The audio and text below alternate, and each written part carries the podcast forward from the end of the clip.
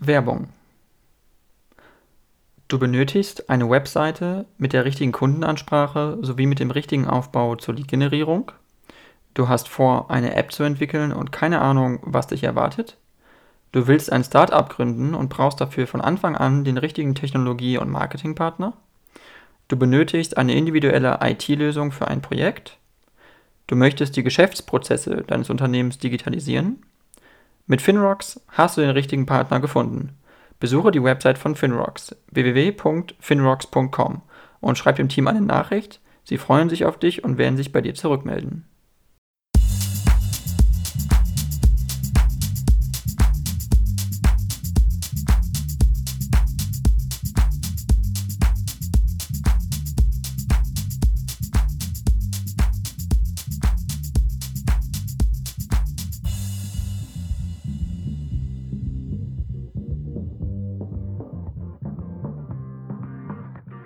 Dann äh, ja, vielen Dank, äh, Herr Schwabe, dass Sie es geschafft haben in meinem Podcast. Frank Schwabe, Sie sind äh, Bundestagsabgeordneter der SPD, ähm, sitzen eben im Bundestag schon seit längerer Zeit, seit 2005 äh, wurden Sie das erste Mal reingewählt in den Bundestag.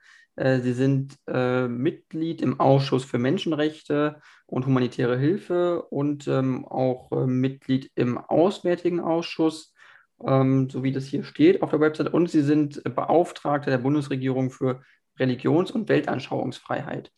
Ähm, genau, nur ganz kurz vielleicht zu Ihnen. Äh, wie sind Sie eigentlich zur Politik gekommen und was war so Ihre Motivation damals überhaupt, Politiker zu werden? Naja, ich, äh, wie bei vielen anderen auch, man nimmt man sich ja nicht vor, Politiker zu werden, sondern man engagiert sich für was. Und bei mir war das so, dass mir die Themen Umweltschutz super wichtig waren, dass mir das Thema soziale Gerechtigkeit immer besonders wichtig war und das Thema ähm, Umgang mit Geflüchteten. Als ich politisch sozialisiert wurde, gab es gerade den die Jugoslawien, den Jugoslawienkrieg. Und dann damals sind auch sehr viele Geflüchtete zu uns nach Deutschland gekommen, die ja auch zum Teil bis heute hier sind. Mittlerweile sitzen sie als Bundestagsabgeordnete mit mir in der SPD-Bundestagsfraktion.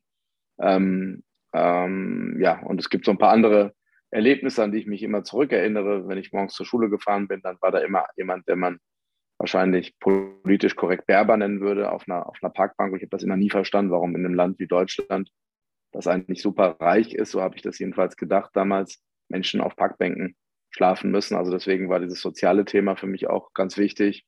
Und ich weiß, dass ich mich mit meinem Vater früher angelegt habe, wenn der im Garten mit einer Giftspritze unterwegs war und irgendwelche Schadinsekten totspritzen wollte. Und das habe ich damals schon immer für Quatsch gehalten. Also ich würde sagen, es ist so eine soziales Engagement, ein ökologisches Engagement und ein Menschenrechtsengagement, was mich immer umgetrieben hat.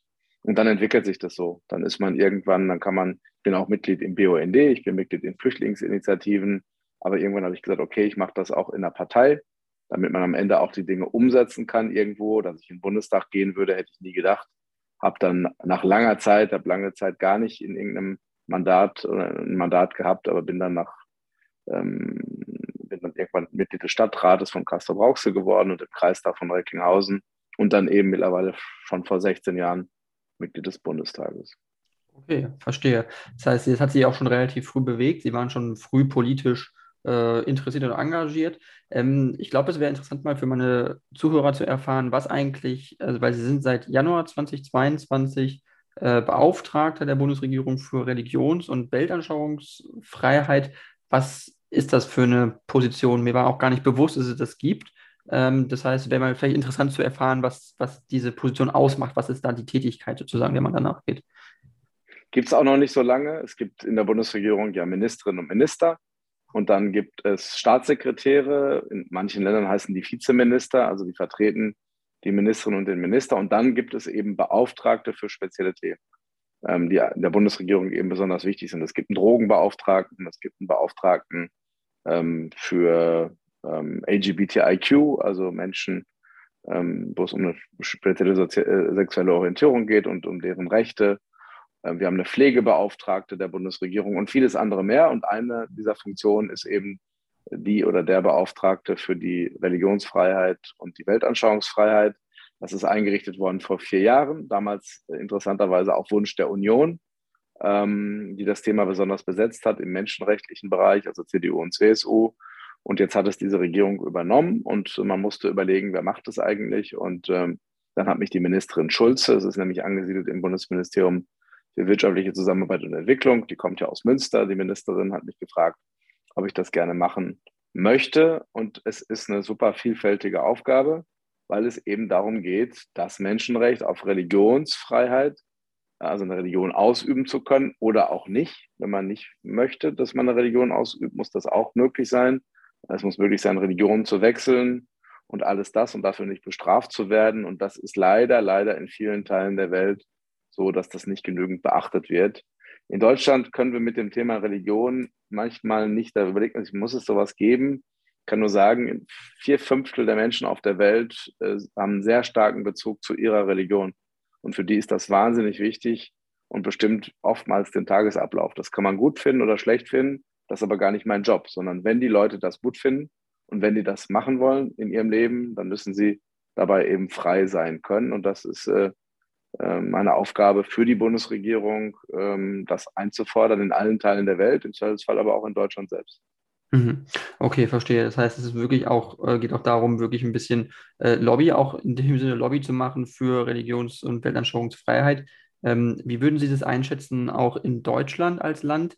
was Religions- und Weltanschauungsfreiheit äh, betrifft, weil wir haben zum Beispiel das Judentum in Deutschland, was ja auch praktiziert wird nach wie vor und auch äh, in dem Sinne frei, so wie es eben möglich ist. Aber wenn man mal realistisch de facto sich anguckt, gibt es ja viele Einschränkungen in der, in der Ausübung der Religion, insbesondere für Juden. Also was jetzt die, das öffentliche Zeigen von äh, Religionsmerkmalen angeht, das Davidstern zum Beispiel, ähm, eine Kippa zu tragen oder so. Äh, da werden Leute auch in der Öffentlichkeit in Fußgängerzonen bespuckt oder so, beschimpft. Das heißt, dass, da sieht man ja schon, da ist die weltanschauungsfreie äh, Religionsausübung in der Öffentlichkeit in Deutschland schon massiv eingeschränkt, oder? Ja, man muss unterscheiden immer ähm, zwischen Einschränkungen, die durch den Staat vorgenommen werden. Das gibt es ja auch in vielen Ländern, wo bestimmte Religionen oder der Wechsel von Religionen zum Beispiel unter Strafe steht ähm, und natürlich eine, gesellschaftlichen, eine gesellschaftlichen Feindlichkeit gegenüber einer Religion. Wenn man Deutschland mit dem Rest der Welt vergleicht, ist das relativ gut, aber es ist halt immer alles relativ. Ähm, Sie haben die Lage von Jüdinnen und Juden ähm, angesprochen. Es ist so, das ähm, muss man sich ja nur angucken, dass äh, jüdische Einrichtungen bewacht werden müssen. Ich bin ja gerade hier in Berlin. Wenn man da ähm, oft auf der Straße unterwegs ist und man sieht Polizistinnen und Polizisten vor einem Gebäude stehen, dann weiß man schon, zu einem großen Teil sind das jüdische Einrichtungen und das darf natürlich nicht sein. Und äh, wir müssen alles tun, um aufzuklären, um äh, auch junge Leute gerade aufzuklären, dass sie ähm, verstehen, dass wir in einer Gesellschaft aufwachsen, wo man auch Religionen kritisieren kann. Man kann auch Länder kritisieren, in denen Jüdinnen und Juden zum großen Teil leben, also Israel. Das darf man alles machen. Aber man muss, darf Menschen nicht diskriminieren und man darf Menschen nicht ausgrenzen, man darf Leute nicht bespucken, bepöbeln oder sonst was, ihnen was antun, weil sie eine, bestimmte Religion ausüben. Das geht nicht. Auf der anderen Seite gibt es natürlich aber auch Einschränkungen der Religionsfreiheit von Musliminnen und Muslimen in Deutschland. Wenn sie versuchen, faktisch äh, ist es erlaubt, in Deutschland Moscheen zu bauen. Ähm, aber wenn sie es mal versuchen, das zu tun, haben sie vor Ort garantiert immer Widerstände und haben sie oftmals eben auch eine Debatte darüber, ob es jetzt ähm, äh, ähm, auch äh, zum Beispiel einen Muezzin-Ruf geben darf oder solche Geschichten. Ähm, also wir haben auch bei uns Nachholbedarf, aber trotzdem im Vergleich zu vielen, vielen Teilen der Welt ähm, sind wir relativ frei in der Religionsausübung in Deutschland. Mhm. Gut, weil das ist ein interessanter Punkt, den Sie ansprechen, was jetzt Muezzin-Rufe angeht oder auch äh, die Situation von Moscheen. Äh, es gibt ja nicht so viele Moscheen in Deutschland und wenn man sie mal findet, dann sieht man sie zum Beispiel in Industriegebieten, häufig zumindest, wenn man mal mit dem Zug irgendwo durchfährt, dann sieht man da äh, eben, also das Gebäude an sich, aber es fällt schon auf. Das heißt also, Moscheen sind natürlicherweise nicht irgendwo zentral gelegen in Städten, wie es Kirchen sind, äh, katholische oder evangelische Kirchen. Ähm, das heißt, Sehen Sie da auch eine Einschränkung durch die Öffentlichkeit, äh, durch auch den Staat oder auch die Gesellschaft, dass die das auch nicht wollen, dass sich ähm, andere Religionen mit ähm, ja, Bauten, sage ich mal, äh, in der Öffentlichkeit bewegen und darstellen? Das ist ja super spannend. Sie können ja Religionsgeschichte unter anderem auch ablesen, in der Tat daran, wo sind bestimmte sakrale Bauten ähm, in der Geschichte. Sie können das auch in meinem Wahlkreis zum Beispiel sehen, wo stehen eigentlich katholische Kirchen, wo stehen evangelische Kirchen. Und dann können Sie sehen, in welcher Phase wann was wo gebaut wurde. ja, ich würde mir wünschen, dass Religionen, und zwar alle Religionen in Deutschland, die vertreten sind, sichtbar werden und ohne Einschränkungen sichtbar werden können, auch an Orten, ja, wo sie eben wahrgenommen äh, werden. Allerdings gibt es ja keine Vorgaben, dass das nicht geschehen darf. Also ich kenne jetzt, äh, wäre die Frage, würde eine Stadt verbieten, dass eine Moschee irgendwo an einem zentralen Platz errichtet wird? Das ist ja in der Regel nicht so, sondern es geht ja darum, dass da die Baupreise vielleicht zu hoch sind und die Stadt vielleicht auch bestimmte Baugebiete sich ausdenkt, wo man das machen kann. Ähm, aber ein Verbot ähm, direkt äh, gibt es eigentlich so nicht. Ähm, aber ja, man hat vielleicht nicht den Eindruck, dass es besonders gewollt ist. Ich kann nur sagen, es muss gewollt sein. Ich will, dass das stattfindet und ich finde, wir sollten in einer Gesellschaft leben, wo das nicht nur möglich ist, sondern auch ähm, gewollt ist. Und dann kann man, wie gesagt, über Religionen reden und über auch Länder ähm, die Einfluss nehmen auf die Religion in Deutschland. Wir haben ja die DITIB-Gemeinden, die DITIB-Moscheen im muslimischen Bereich, die werden aus der Türkei gesponsert. Ich finde, darüber kann man sich kritisch auseinandersetzen. Ähm, aber grundsätzlich wünsche ich mir, dass der Islam sichtbar ist in Deutschland, dass er ausgeübt werden kann. Genauso wie ich mir wünsche, dass das Christentum in anderen Ländern der Welt ähm, ausgeübt werden kann oder das, das Judentum. Mhm. Okay, das ist interessant, ähm, weil es gab ja auch mal äh, eine Debatte in Deutschland, ist schon ein bisschen älter jetzt, äh, wo auch äh, diskutiert wurde, dass äh, der Islam, gehört der Islam zu Deutschland, ja oder nein? Äh, äh, ist er Teil davon? Also würden Sie eine Debatte so überhaupt führen oder so eine Frage stellen? Weil eine Gesellschaft ist ja so vielschichtig eigentlich, dass natürlicherweise Menschen, die dort ihre Religion ausüben oder ihre Weltanschauung, natürlich sind die ein Teil der Gesellschaft. Also äh, halten Sie für so eine Frage so zielführend? Das habe ich mich damals manchmal ein bisschen gefragt. Ja, ich glaube, man merkt das mittlerweile, dass es irgendwie müßig ist. Damals war ja unter anderem auch Bundespräsident Wulff, ähm, über den man kritisch diskutieren kann, aber das war ein Satz, den er als, auch als christdemokratischer Politiker gesagt hat und das fand ich richtig. Aber damals gab es eine riesen Aufregung. Ich weiß gar nicht, ob es die heute noch so gäbe, weil es eigentlich ja irgendwie auch absurd ist. Ähm, was, was soll das? Also alles das, was hier ist, und was da ist, äh, gehört natürlich zu Deutschland in all seinen Ausprägungen völlig unterschiedlichster Art. Wie viel es dann davon gibt und so, das ist dann halt so. Der eine baut eine Moschee, der andere baut eine Kirche, der andere baut eine Synagoge. Es gibt Sikh-Tempel und was weiß ich, also ganz spannende Geschichten. Und ähm, alles das gehört natürlich und selbstverständlich zu Deutschland, was ja nicht heißt, dass Deutschland nicht eine bestimmte äh, Geschichte hat und eine bestimmte Tradition. Und natürlich ist dieses Land eher christlich-jüdisch in den letzten Jahrhunderten geprägt gewesen und nicht so sehr durch den Islam. Aber jetzt sind Menschen da, die äh, eben äh, äh, Musliminnen und Muslime sind. Die wollen ihre Religion ausüben und die müssen das uneingeschränkt tun können. Und deswegen gehört der Islam natürlich äh, auch zu Deutschland. Hm, okay, ja, äh, finde ich eine absolut passende Antwort. Äh, ähm, ich würde gerne noch thematisch jetzt ein bisschen einen Schwenk machen, weil Sie eben Mitglied auch im Auswärtigen Ausschuss sind. Und äh, weil wir eben nach wie vor stark betroffen sind durch die Ukraine-Krise, durch den Krieg, äh, durch den russischen Angriffskrieg äh, auf die Ukraine. Ähm, es sind Hunderttausende Flüchtlinge aus der Ukraine mittlerweile in Deutschland angekommen. Ähm, äh, wie schätzen Sie jetzt aktuell erstmal so die Lage ein, was die Ukraine angeht? Man hörte jetzt Geländegewinne wieder der ukrainischen Armee, die russische Armee hat Probleme im Osten. Wie schätzen Sie die Gesamtlage ein, so im groben Überblick? ja, das, äh, man kann natürlich die aktuelle Lage beschreiben, aber das Problem ist, sie finden niemanden auf der Welt, der genau weiß, wie es in vier, sechs, acht oder zwölf Wochen eigentlich so aussieht. Ich war selber in der Ukraine, okay. in der Kriegssituation vor ein paar Wochen, ähm, in Lviv, ähm, 60 Kilometer von der polnischen Grenze über den Europarat, wo ich eben auch sehr stark äh, aktiv bin, eine Institution von mittlerweile nur noch 46 Mitgliedstaaten, die sich um Menschenrechte, Rechtsstaat und Demokratie kümmert. Russland war bis vor kurzem Mitglied. Wir haben die dann aber sehr, sehr schnell rausgeworfen, als sie eben diesen äh, Angriffskrieg gestartet haben. Ja, es scheint so, also man muss man ja nicht ähm, besonders mit der Lupe hingucken. Es ist wohl so, dass Herr Putin sich komplett verkalkuliert hat. Er dachte, er könnte relativ schnell zumindest große Teile der Ukraine einnehmen. Das ist definitiv nicht gelungen. Im Gegenteil, ähm, es war alles ein Desaster, was dort an Militäroperationen stattfindet. Es ähm, bringt großes Leid, vor allen Dingen über die ukrainische Bevölkerung. Ähm, schreckliche Dinge, die da passieren in dieser Minute. Ähm, völlig unnötig, völlig unnütz und am Ende wird es zu einem riesigen ökonomischen Schaden und zu sozialen Verwerfungen auch in Russland führen. Da bin ich mir sicher, auch das ist bitter, weil auch da geht es um Menschen, aber wir haben keine andere Chance, als Herrn Putin jetzt die Grenzen aufzuzeigen und zu zeigen, dass das falsch ist. Wenn wir anfangen, uns mal eine Landkarte zu nehmen, vielleicht nur eine europäische und mal zu überlegen, wo überall schon mal Grenzen waren, und wenn wir anfangen würden, darüber nachzudenken, dass man die neu ziehen kann, dann versinkt äh, Europa und die Welt in Not und Elend und in Krieg auf lange Zeit. Und das wird nicht gehen und das darf man nicht machen. Und wahrscheinlich hätten wir 2014, als er schon die Krim versteckt erstmal annektiert hat, äh, hätten wir noch konsequenter reagieren müssen. Das wissen wir heute. Heute sind wir, sind wir dann wahrscheinlich schlauer, haben wir nicht gemacht. Aber jetzt ist diese Reaktion notwendig, so klar, wie sie auch äh, gegeben wird. Und gleichzeitig müssen wir natürlich gucken, dass wir diesen Konflikt trotzdem irgendwie einhegen. Und da gibt es ja auch oft Kritik an der SPD und am Bundeskanzler.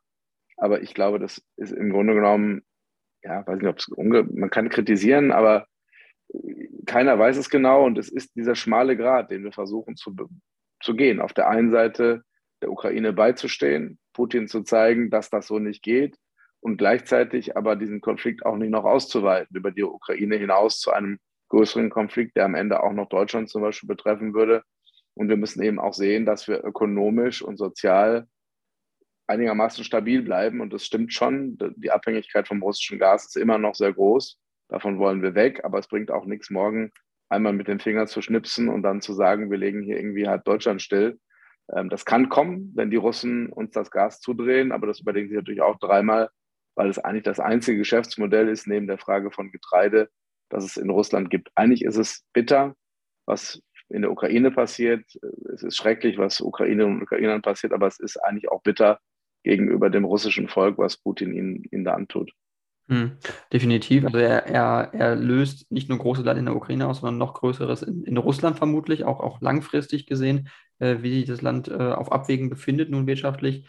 Ähm, aber was jetzt äh, konkret die Frage angeht mit äh, Waffenlieferungen, weil das ja wirklich ein, ein brennendes Thema ist, äh, wo es in Deutschland eben eine gespaltene Meinung gibt, die einen, also es gibt einen gewissen Teil der Gesellschaft, der ist gegen Waffenlieferungen. Mein Eindruck ist, dass auch ein großer, sehr großer, überwiegender Teil der Gesellschaft eigentlich für Waffenlieferungen ist, auch schwere Waffenlieferungen ist. Ähm, wie stehen Sie zu dem Thema? So, wie, Sie, wie schätzen Sie das so ein? Ich glaube, dass das äh, sehr differenziert ist, das Bild. Ich rede ja mit Menschen. Wir hatten jetzt ja eine Wahl in Nordrhein-Westfalen, die ist für die SPD nicht so doll ausgegangen, aber man hat ja dann ganz viel Kontakt mit Menschen auf der Straße und redet über, über diese Dinge. Und in Umfragen wird ja immer nur irgendwie eine Frage gestellt, sind sie für oder für weniger, für, mehr oder für weniger Waffenlieferungen. Ich glaube, dass das Bild sehr differenziert ist. Es gibt eine kleine Gruppe, die ist irgendwie aber auch wirklich ähm, ja, ähm, radikal gegen Waffenlieferungen, entweder weil sie irgendwie ähm, gar nicht finden, dass Putin das so falsch macht, oder weil sie irgendwie wirklich ja einer, einer ähm, Form von Abneigung gegen Krieg nahestehen, die ich im Grunde genommen verstehen kann, aber die ich trotzdem nicht teilen kann in dieser Lage. Das ist aber ein kleiner Teil der Gesellschaft. Und der größte Teil, glaube ich, sagt, ja, wir müssen der Ukraine jetzt helfen. Aber ich habe noch keinen gehört, der sagt, egal, wir liefern jetzt alles. Ähm, das tun ja andere Länder übrigens auch nicht. Es gibt ja kein Land der Welt, was ohne Einschränkungen alle Formen von Waffen an die Ukraine liefert, sondern jedes Land überlegt natürlich sehr gut, wie weit kann man das machen, wie weit kriegen wir die Waffen überhaupt in das Land geliefert, ohne dass wir selber Gegenstand von russischen Attacken werden. Und ich finde, dass Deutschland das sehr abgewogen macht. Ich bin für Waffenlieferungen, ich bin dafür, der Ukraine zu helfen, aber wir müssen schon auch klug agieren und überlegen, wie wir das so machen, dass wir diesen Krieg nicht noch weiter ausweiten. Und ich glaube, dass das am Ende auch eine große Mehrheit der Bevölkerung auch so sieht. Mhm, okay, das heißt, Sie sind schon für Waffenlieferung. Heißt das, Sie würden aber ab einem gewissen Punkt sagen, so viel bis hierhin und nicht weiter? Also es gab Forderungen aus der Ukraine zum Beispiel, äh, dass Kampfjets geliefert werden sollen, äh, dass eine Flugverbotszone eingerichtet werden soll über der Ukraine. Das ist ja alles nicht, hat alles, ist alles nicht passiert. Äh, die NATO sträubt sich dagegen, die Amerikaner wollen das auch nicht. Die wollen auch nicht, dass äh, Flugzeuge aus Polen zum Beispiel, amerikanische Jets aus Polen nach die, in die Ukraine äh, geflogen werden oder gegeben werden. Das heißt, es gibt ja auch in der westlichen Allianz gar nicht so wirklich dieses Interesse daran, mit wirklich schwerem Gerät äh, aktiv einzugreifen, sage ich mal. Ähm, äh, Sie, haben Sie eine rote Linie, wo Sie jetzt persönlich sagen würden, ähm, Panzerhaubitzen liefern wir, weil das tut Deutschland ja, also da versucht es zumindest, aber äh, ein Leo 2 Panzer, weil da gibt es immer noch keine Genehmigung für zum Beispiel, äh, wird nicht geliefert. Also weil die Bundesregierung sagt oder äh, das nicht freigibt. Also Entschuldigung, der Leopard 1 Panzer von Krausmacher Wegmann, die, die, die dürfen immer noch nicht geliefert werden. Also die, die Frage stellt man sich so ein bisschen, warum, wo ist da die Grenze? Das Spannende ist ja, dass wir jetzt wirklich in so einer Debatte um, um Waffengattungen sind, die wir uns wahrscheinlich vor zehn Jahren nicht vorstellen können. Und ähm, ich beteilige mich daran auch nur sehr bedingt, obwohl ich selber bei der Bundeswehr war. So ein paar Sachen kenne ich sogar noch. Ähm, aber es bringt ja nichts, über einzelne Geschichten immer zu reden. Klar ist, das ist das, was ich vorhin schon gesagt habe, und Sie haben es ja auch gesagt, ähm, es liefern eben nicht alle alles. Eigentlich liefert überhaupt gar kein Land alles, weil man natürlich überlegt, und das ist die rote Linie, die ist aber nicht total einfach zu definieren. Die rote Linie ist da, wo wir, wir müssen alles tun, um der Ukraine zu helfen. Deswegen habe ich auch gedrungen und gedrängt auf Waffenlieferung. Ähm, aber man muss halt überlegen, wann liefert man Waffen, die nicht automatisch, aber die mit einer hohen Wahrscheinlichkeit zu einer Ausweitung des Krieges über ukrainische Grenzen hinaus führen könnten. Und das ist dann am Ende auch nicht verantwortbar.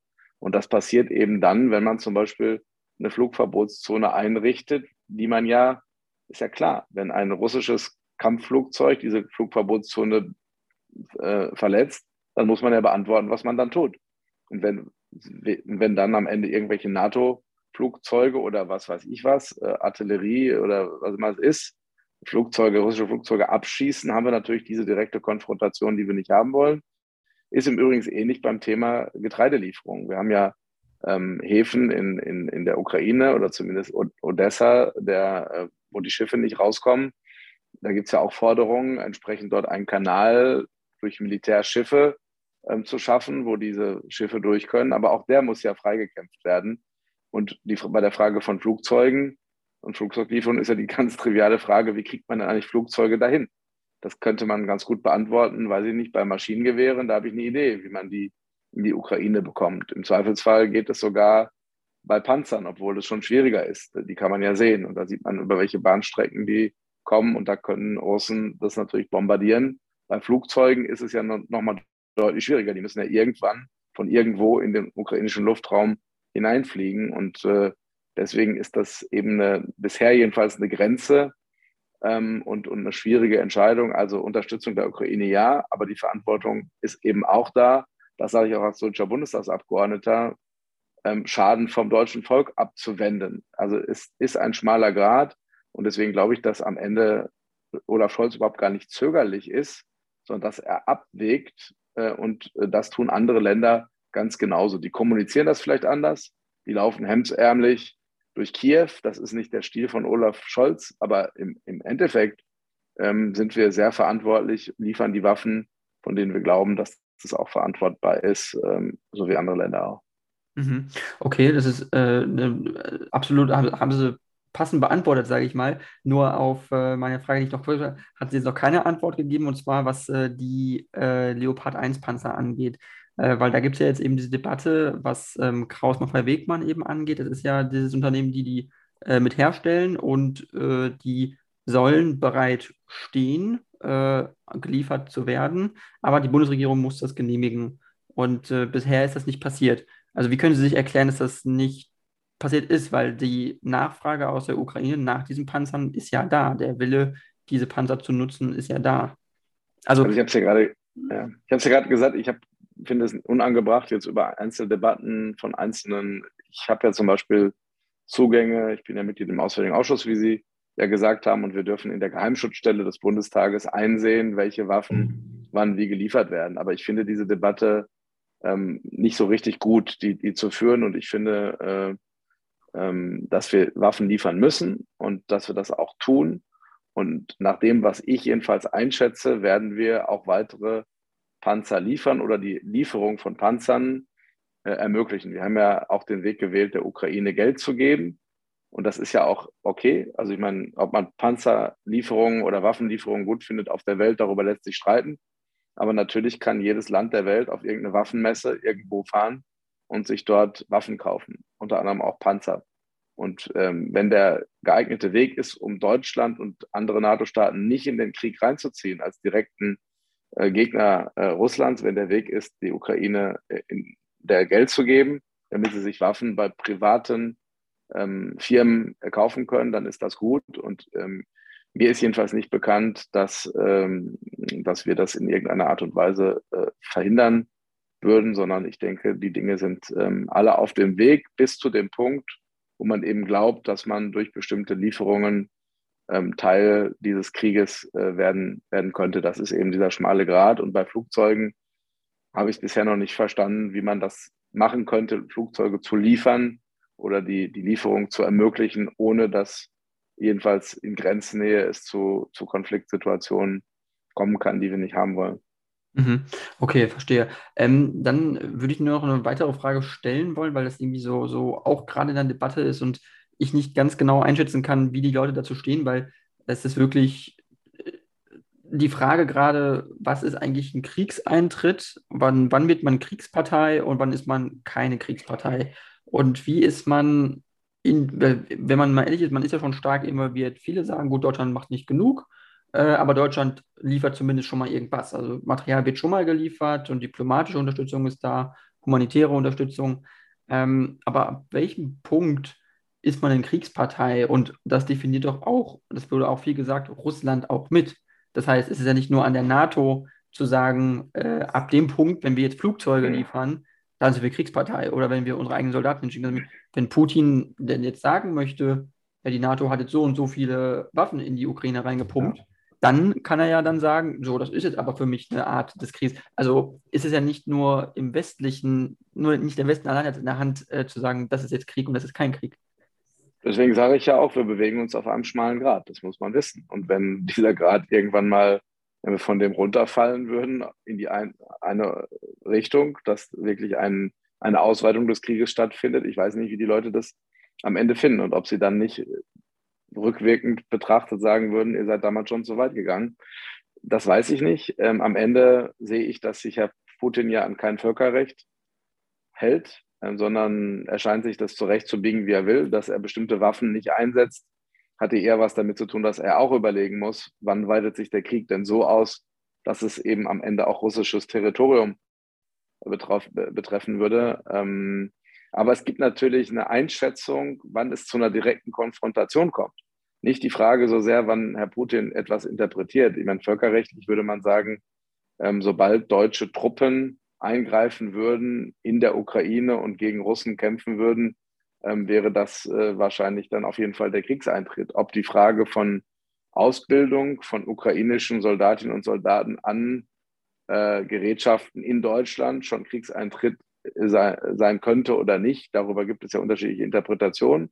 Ich würde sagen, nein, ähm, weil es ja auch im Friedensfall solche Ausbildungen geben könnte. Ähm, ähm, aber das kann Herr Putin auch anders interpretieren. Das macht er, wie, gesagt, wie er will. Ähm, aber die direkte Konfrontation, das wäre natürlich hochgefährlich. Also eine Situation, wo ich in Deutschland ein Flugzeug liefere, damit über polnisches Territorium fliege in die Ukraine und dort auf dem Weg direkt über der Grenze attackiert würde von russischen Flugzeugen, keine Ahnung was, und abgeschossen würde. Dann hätten wir natürlich eine Situation, wo es eine direkte Konfrontation eines NATO-Staates mit Russland gäbe, ganz offensichtlich. Ähm, oder wenn wir eben Schiffe einsetzen würden, die Getreideschiffe äh, frei kämpfen würden und dann würde ein russisches Kriegsschiff kommen und man würde sich direkt beschießen, ein, weiß nicht, britisches Schiff und ein, ein russisches Schiff. Das wäre dann eine Situation, die möglicherweise dann nicht mehr zu kontrollieren ist und eine Kettenreaktion auslöst. Und das versuchen wir soweit es geht, ähm, zu vermeiden. Mhm. Okay, verstehe. Ähm, es ist also wirklich eine, eine, Vermeidung oder eine Konfliktvermeidungsstrategie, die auch gefahren wird, so, so höre ich das daraus, und auch eine, auch, auch eine Rücksichtnahme auch auf die Bevölkerung, weil man auch Angst hat, dass auch ein Teil der Bevölkerung sagt, wir wollen nicht in diesen Krieg hineingezogen werden, wir möchten nicht Teil eines Konfliktes werden mit Russland und mit, mit, mit dem, was dort vorgeht. Ähm, auf der anderen Seite, es gab ja Kriege, klar, in Syrien und in anderen Teilen der Welt, im Nahen Osten. Es gibt ständig Kriege, auch im Jemen. Seit Jahren gibt es da einen Krieg. 100, äh, 10.000, fast 100.000 Tote äh, durch Hunger gestorben, äh, auch im Konflikt gestorben. Aber also, so viele Konflikte und Kriege auf der Welt eigentlich, die die Bürger gar nicht so mitbekommen, glaube ich. Aber jetzt, ich glaube, weil der Krieg ja mitten in Europa eigentlich ist, fällt das jedem auf. Jeder, der sich nicht auch nur jeden Tag in Zeitungen liest, merkt, dass da was passiert. Und ähm, also inwieweit ist dann für eine Regierung und auch für einen Abgeordneten dann der Punkt, den Leuten auch ehrlich zu sagen, es ist nun mal Krieg, da wird ein Land angegriffen von einem anderen Land und es werden sterben jeden Tag Menschen und da kann man nicht einfach nur daneben sitzen und nichts tun, so ungefähr. Weil, weil es gerade auch in Europa ist, weil es, weil es auch Teil unserer europäischen Kultur ist, Teil unserer europäischen Identität, was in der Ukraine auch, auch angegriffen wird. Und die Freiheit und Demokratie wird dort ja auch verteidigt vor Russland und vor dem Aggressor. Das ist ja auch ein Teil unseres Kampfes sozusagen für Freiheit und Demokratie, oder? Ja, am Ende muss das jeder für sich selber beantworten, ähm, wenn er in Verantwortung ist, wie weit er gehen will. Dabei ist die Frage, ähm, es wird ja gerade darüber diskutiert, ob das alles für die SPD gut ist oder nicht gut ist. Das interessiert mich natürlich. Ich freue mich über Umfragen oder über Landtagswahlergebnisse, wo die SPD gut abschneidet. Aber das ist am Ende nicht die, die zentrale Kategorie, sondern du hast in dem Moment eine Verantwortung ähm, und musst eben abwägen. Und die Welt ist natürlich sowieso nicht gerecht. Die Frage ist ja in der Tat, warum ähm, gehen wir jetzt gegen Russland äh, massiv vor? Warum unterstützen wir jetzt die Ukraine so massiv? Und warum haben wir nicht ähnlich in Syrien interveniert, wo Russland schlimmste Kriegsverbrechen ähm, durchgeführt hat? Die haben dort Krankenhäuser äh, bombardiert gegen jede internationalen Regeln und sie haben es irgendwie einfach machen können. Es ist im Grunde genommen nichts passiert. Wir haben es wir wir geschehen lassen. Und jetzt ist aber der Moment, wo wir merken, naja, das kommt jetzt eben ganz nah zu uns.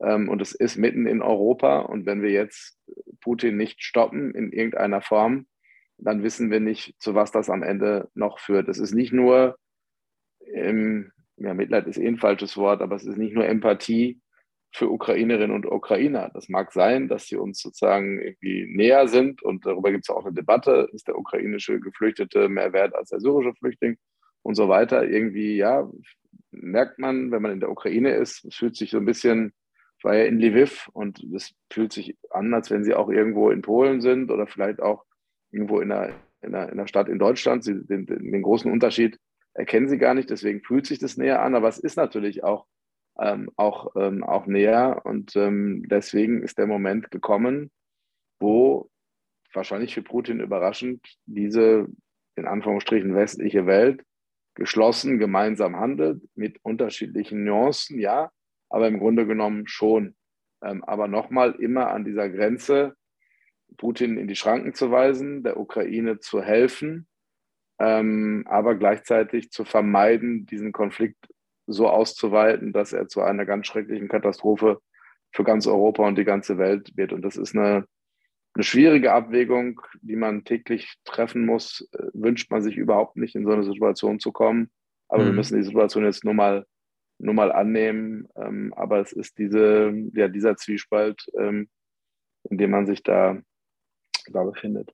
Mhm. Das ist ein Zwiespalt auf jeden Fall. Und es ist auch die Frage dann am Ende, wo äh, auch die Entwicklung des Krieges, äh, wie wird es Putin weiterhin beschäftigen und auch, auch verwunden können als Politiker, als Symbol für Russland, äh, ein, ein, vereintes Russland, ein starkes Russland.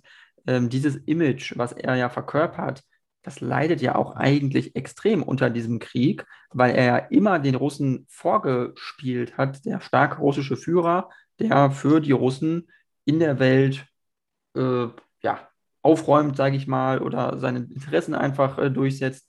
Und das sieht man, dass das in der Ukraine nicht funktioniert. In der Ukraine scheitert er ja auch eigentlich aktuell. Man sieht es ja. Und er, mhm. er bringt Zehntausende seiner jungen äh, junger russischer Bürger auch um. Das sind die meisten Soldaten, die gestorben sind, ja alles junge russische Männer, Anfang, Mitte 20.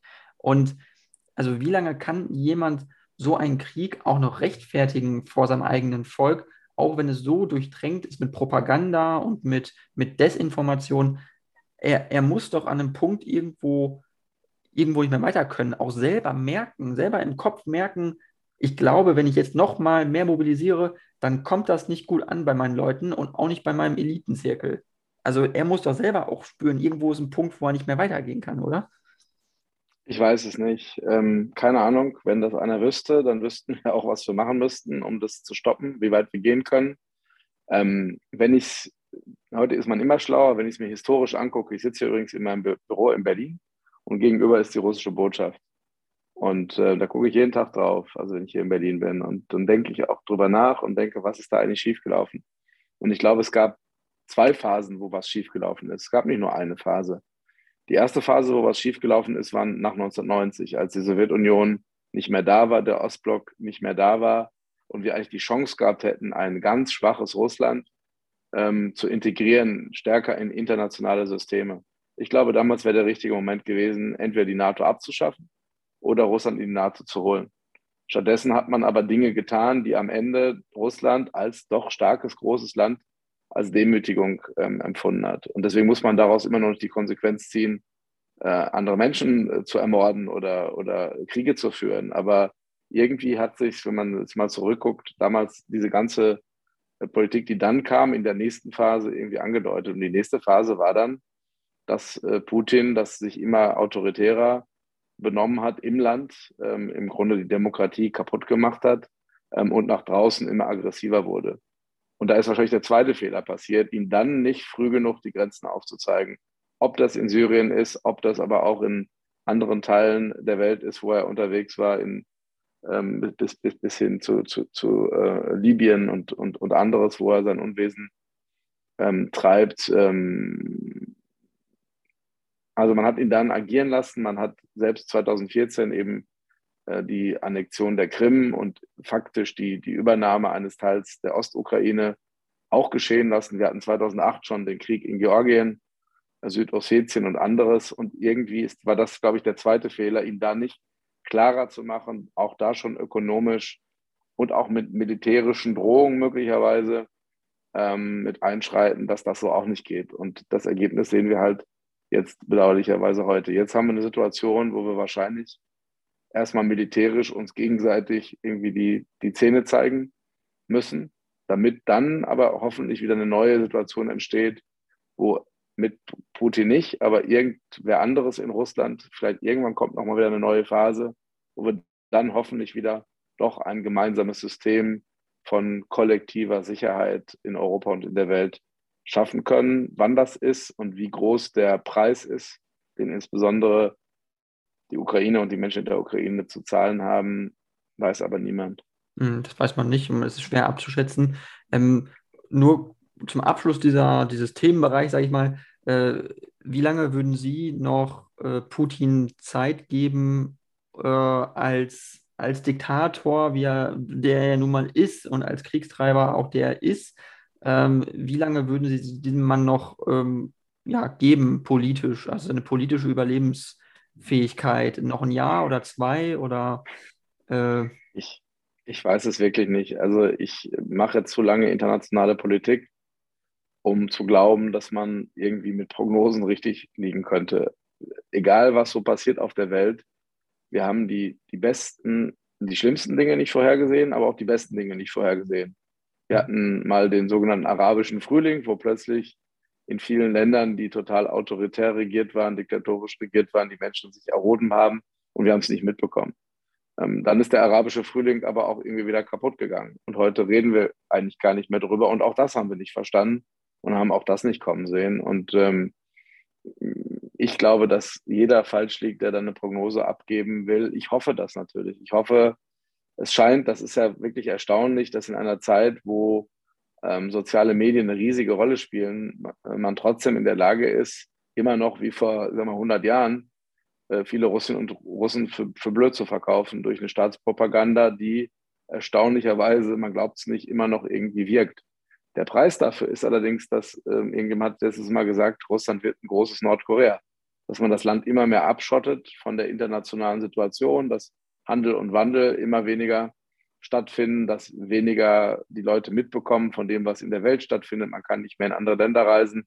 das hat eine verheerende Wirkung auf Russland. Ähm, und ich hoffe, dass es dazu führt, dass die Menschen in der Tat sich in irgendeiner Form erheben.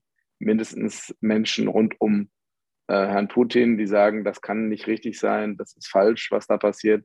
Und einen Weg finden, ihn und seine engsten, seinen engsten Führungszirkel ähm, loszuwerden. Aber wann das gelingt, ob das gelingt, wie das gelingt, das äh, der Kaffeesatzleserei und das, das kann ich leider nichts zu sagen. Mhm. Okay, ja. Ähm, zum Abschluss würde ich Sie gerne nochmal befragen, äh, weil noch ein aktuelles Thema jetzt eben ist. Äh, Sie kommen ja auch äh, aus NRW und äh, es war ja jetzt Landtagswahl in NRW. Und äh, interessant zu wissen eigentlich, äh, ja, wie da so Ihre Meinung zu ist. Ähm, man hat jetzt eine starke CDU gesehen in NRW. Ähm, die SPD hat jetzt so gesehen leider doch die Wahl in dem Sinne sie sagt zwar nicht verloren, aber in dem Sinne ist sie zweitstärkste Kraft geworden. Äh, wie ist es da jetzt mit der Koalitionsfähigkeit und äh, glauben Sie, dass überhaupt eine Koalition zustande kommt, irgendwie mit der SPD-Beteiligung oder wird das schwarz-grün werden? Leider haben Sie gesagt, aber ich will, ich will das nicht kritisieren. Ja, pf, natürlich. Ähm, äh, die SPD ist ja eine Partei, die ähm, von sich glaubt, dass sie Nordrhein-Westfalen ganz gut versteht und das auch vielleicht gar nicht so schlecht gemacht hat in, in vielen Jahren. Ich komme ja aus dem Ruhrgebiet und das war ja auch ein schwerer Akt, dieses Ruhrgebiet, ich sag mal, nicht absaufen zu lassen nach dem Ende des Steinkohlebergbaus. Das war ja riesige Umstrukturierungsprozesse. Und ich finde, dass die SPD da eine gute Rolle gespielt hat, indem sie zwar Dinge umstrukturiert, aber trotzdem versucht, sozial die Menschen irgendwie auch mitzunehmen, dass dann nicht ganz schreckliche, ähm, auch ja, kaputte Landschaften entstehen. Ähm, aber es ist so, wie es ist. Bei dieser Wahl ähm, hat die CDU deutlich mehr Stimmen bekommen als die SPD. In Prozentpunkten 9 Prozent. Deswegen ist die, S die CDU stärkste Kraft. Herzlichen Glückwunsch dazu.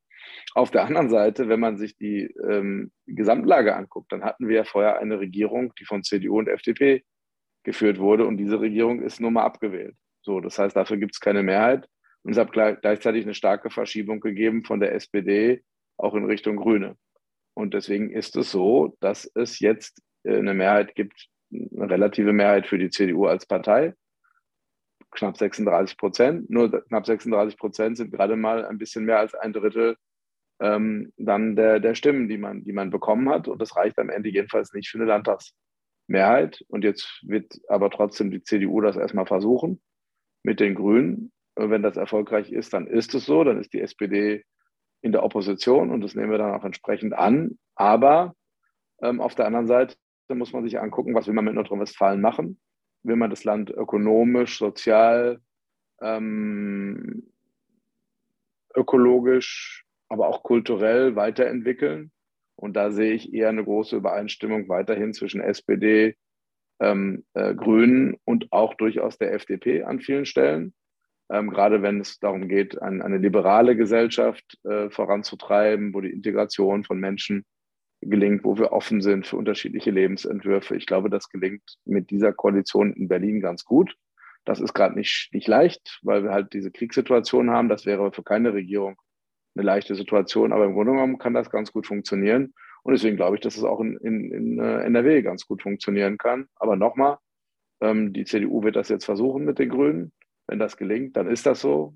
Und wenn das nicht gelingt, dann wird man, wird die SPD sich jedenfalls nicht verweigern, auch über eine andere alternative Regierung äh, zu reden. Mhm. Okay, ja, super. Dann äh, schon vielen Dank, Herr Schwabe. Wir sind schon ans Ende der Zeit gekommen äh, unseres Interviews. Es ist, äh, wie gesagt, spannende Zeiten, in denen wir uns bewegen und äh, für die SPD sind es auch herausfordernde Zeiten, ähm, politisch, inhaltlich und ähm, außenpolitisch vor allem auch. Ähm, wenn Sie noch möchten, kurz im Abschluss, können Sie noch was sagen zu sich als Person oder einen Wahlkampfaufruf machen. Äh, es sind ja auch noch Niedersachsenwahlen jetzt im Herbst. Ach so. Kommen ja auch noch, wenn Sie möchten. Ist ja noch ein bisschen hin, das sollen die Niedersachsen immer selbst sagen. Nee, ich finde es, ich finde es gut, dass sie das so machen und dass sie am Ende ja auch vielleicht auch mit einer eigenen politischen Meinung und äh, ähm, diesen, diesen Raum geben. Und mir ist einfach wichtig, dass wir diesen ja, diese, diese Diskussion haben, dass wir diesen Diskurs eröffnen und zwar einen demokratischen Diskurs um den, den besten Weg. Und klar, ich bin Mitglied der Sozialdemokratischen Partei Deutschlands. Ähm, habe ja gerade schon mal gesagt am Anfang, was so meine Themen sind. Da könnte man auch auf die Idee kommen, dass mir andere Parteien auch nahe liegen könnten. Ähm, also alles das, wo was sozial ist, was ökologisch ist, was gesellschaftspolitisch fortschrittlich ist, für Frieden in der Welt eintritt, das ist irgendwie meins. Und das finde ich am ehesten bei der SPD.